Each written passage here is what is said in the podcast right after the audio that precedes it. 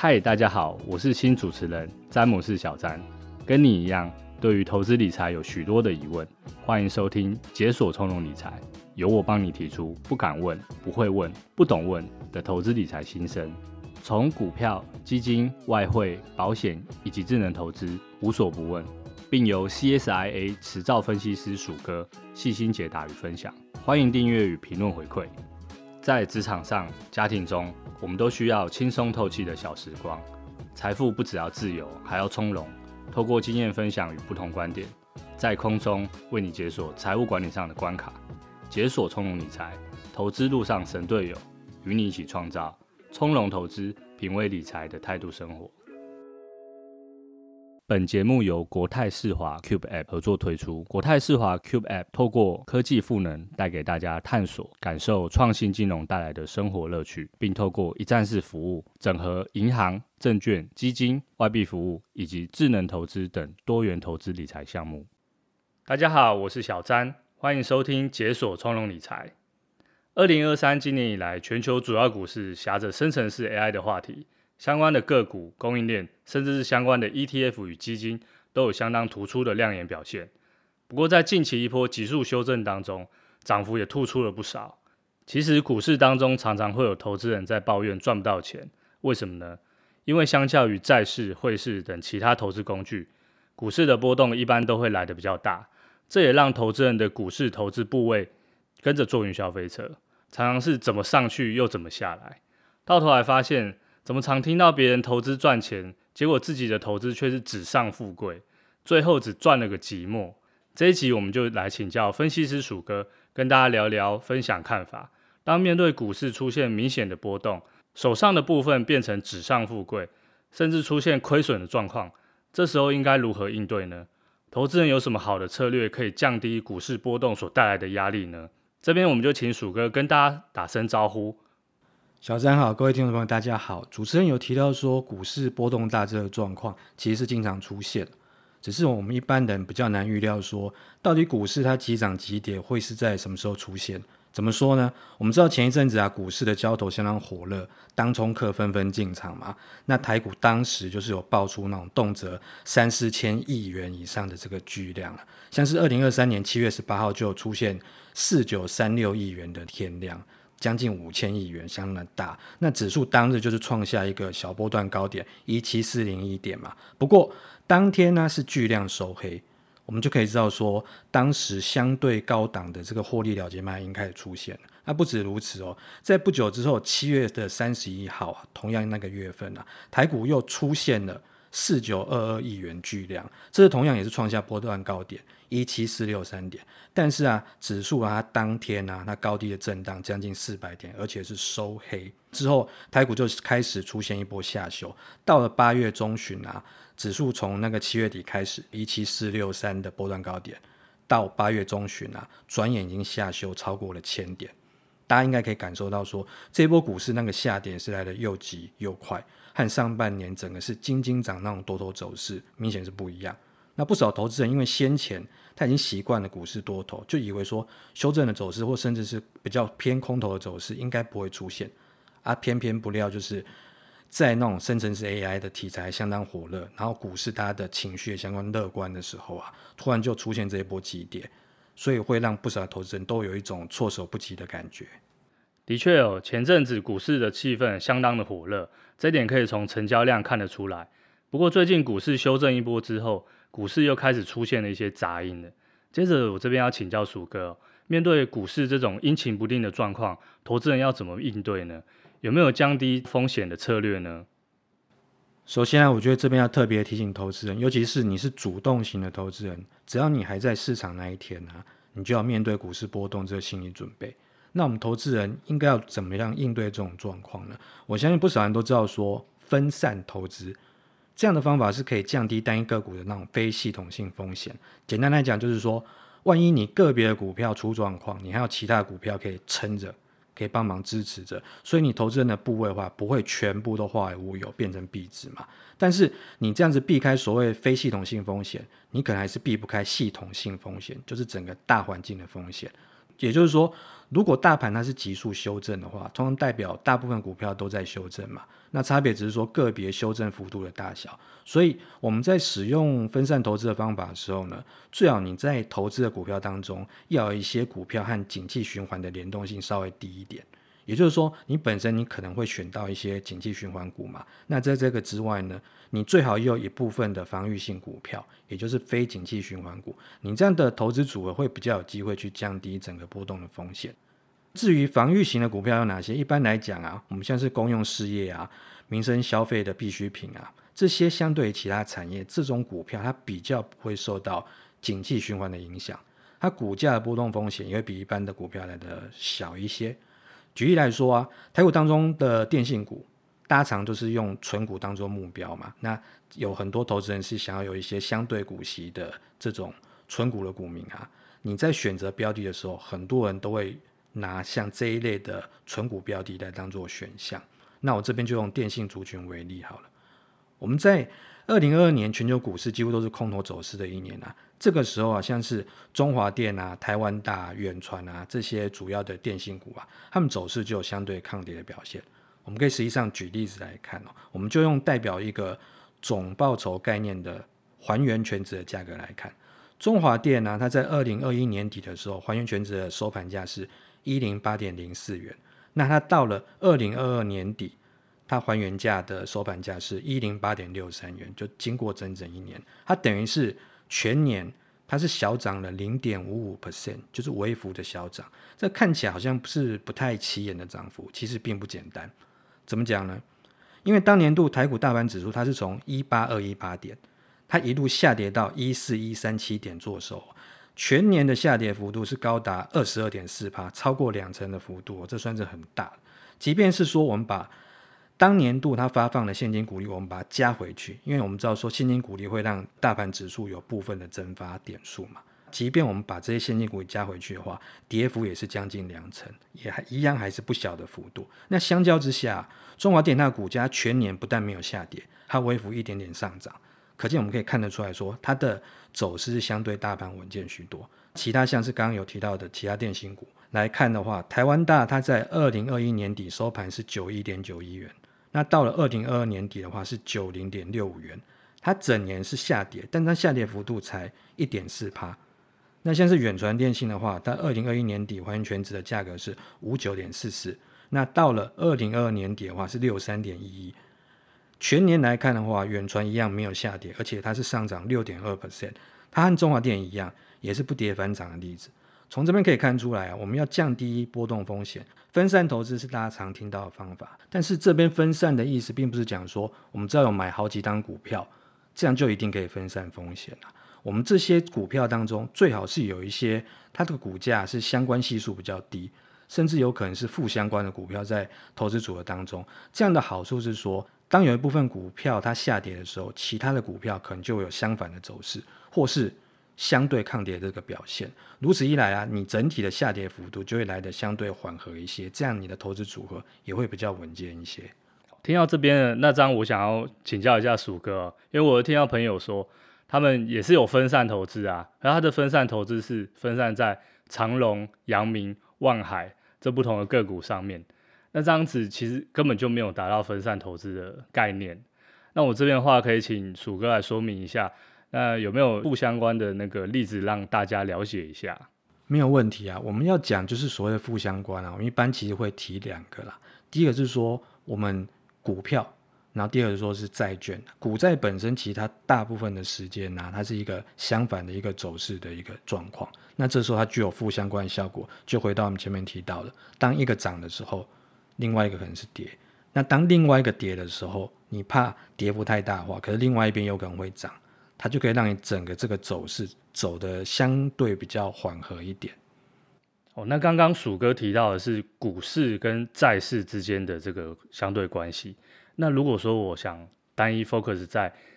股市里面，那鼠哥可不可以再帮我们说明一下？在股市里面，其实啊，大部分的股票它是所谓的景气循环股，但是也有一类型的股票它是非景气循环，也就是属于比较防御类型的。那其实我们前面有提到说，像是公用事业或是民生消费，那比如说好了，我们去年二零二二年是空头年嘛，那大家的跌幅都还蛮重的，很多股票可能跌幅三成四成以上。可这时候除了我们刚刚提到的电信股之外，像民生消费，比如说像是食品类股，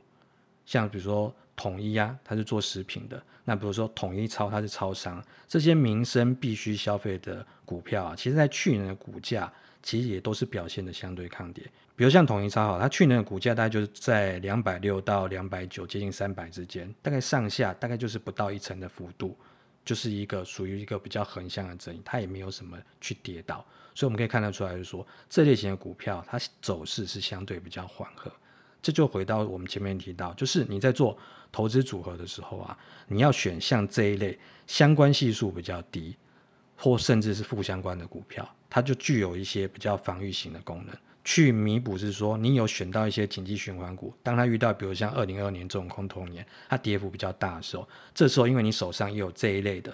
我们刚刚提到的公用事业或者是说民生必需消费，它的跌幅相对比较小，甚至它还会抗跌，甚至是小涨，这时候你整体的投资组合表现就会相对的比较稳健。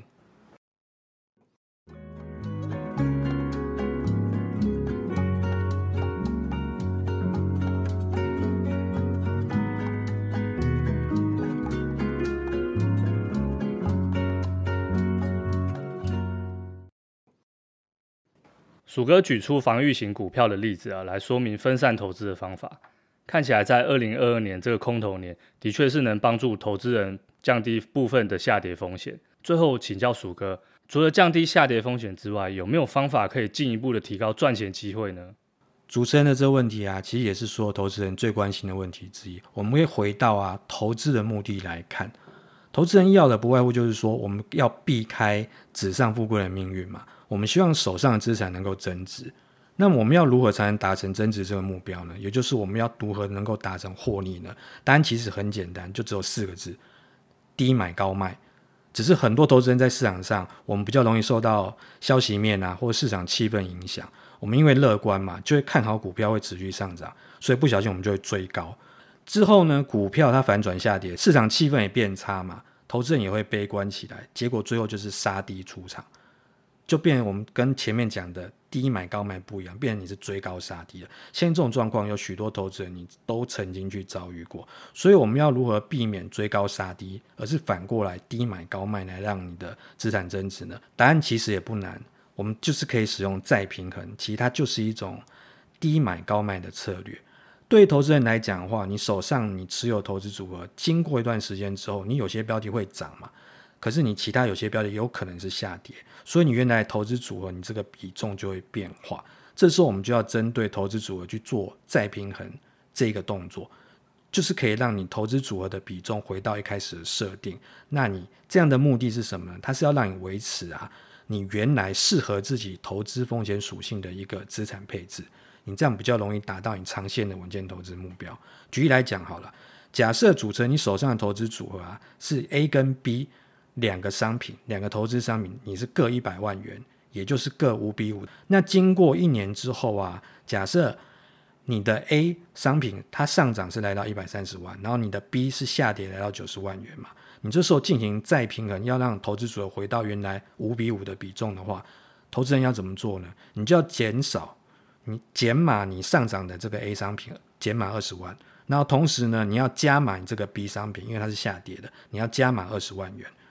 一个减二十万，一个加二十万，让两者都维持在一百一十万元的市值，那这两者的比重也就回到五比五的比重。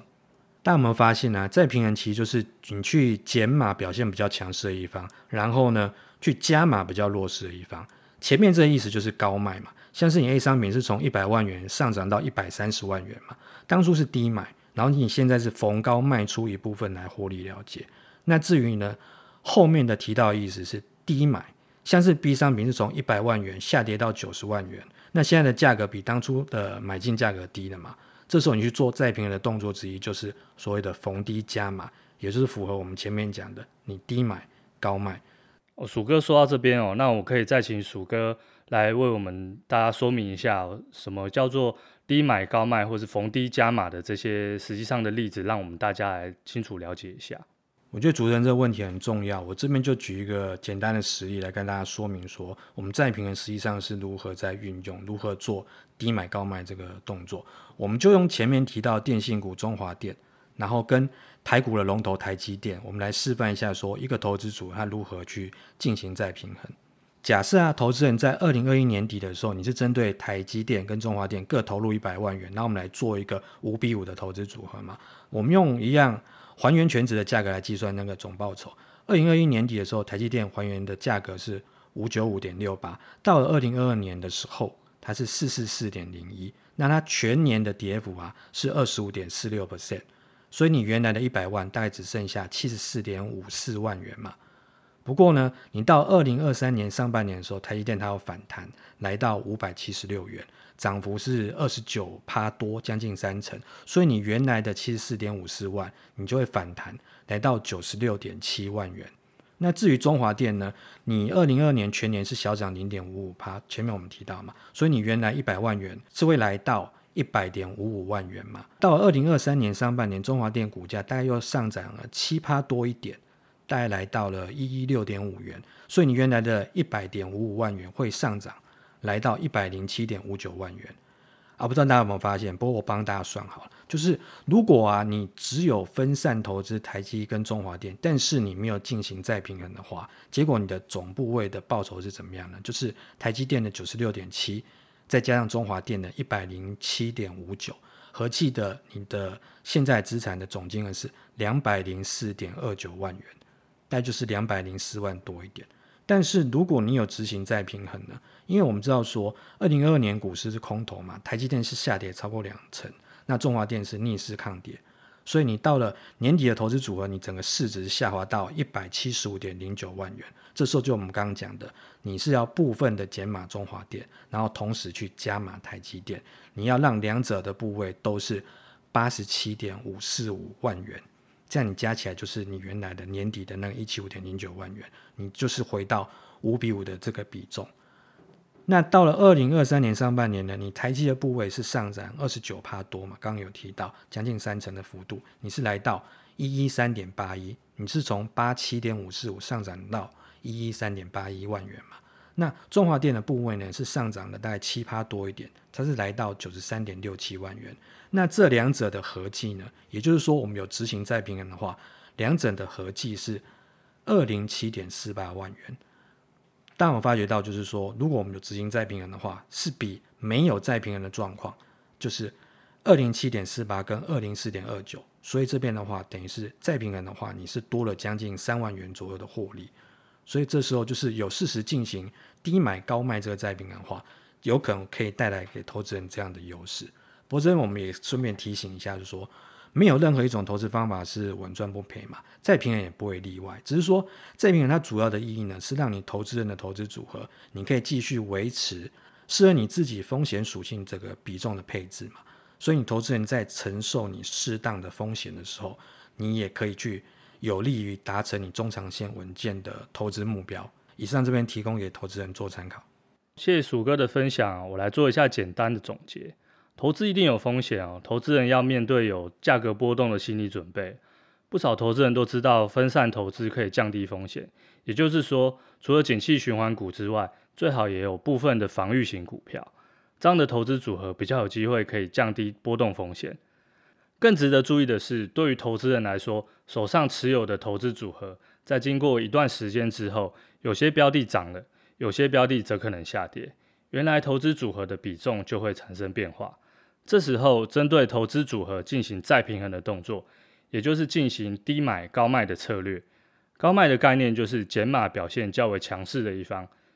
低买的意思就是加码表现较为弱势的一方，让投资组合的比重回到一开始的设定，就可以继续维持适合自己风险属性的投资配置，也有利达成长线的稳健投资目标。我们的节目今天就进行到这边，谢谢鼠哥的分享。希望今天谈的内容，让大家在遇到股市大起大落，像在坐云霄飞车的时候，可以带来一些投资观念的帮助。也祝大家投资都能顺利成功。这里是解锁从容理财，我是小詹，我是鼠哥，我们下次见喽，拜拜。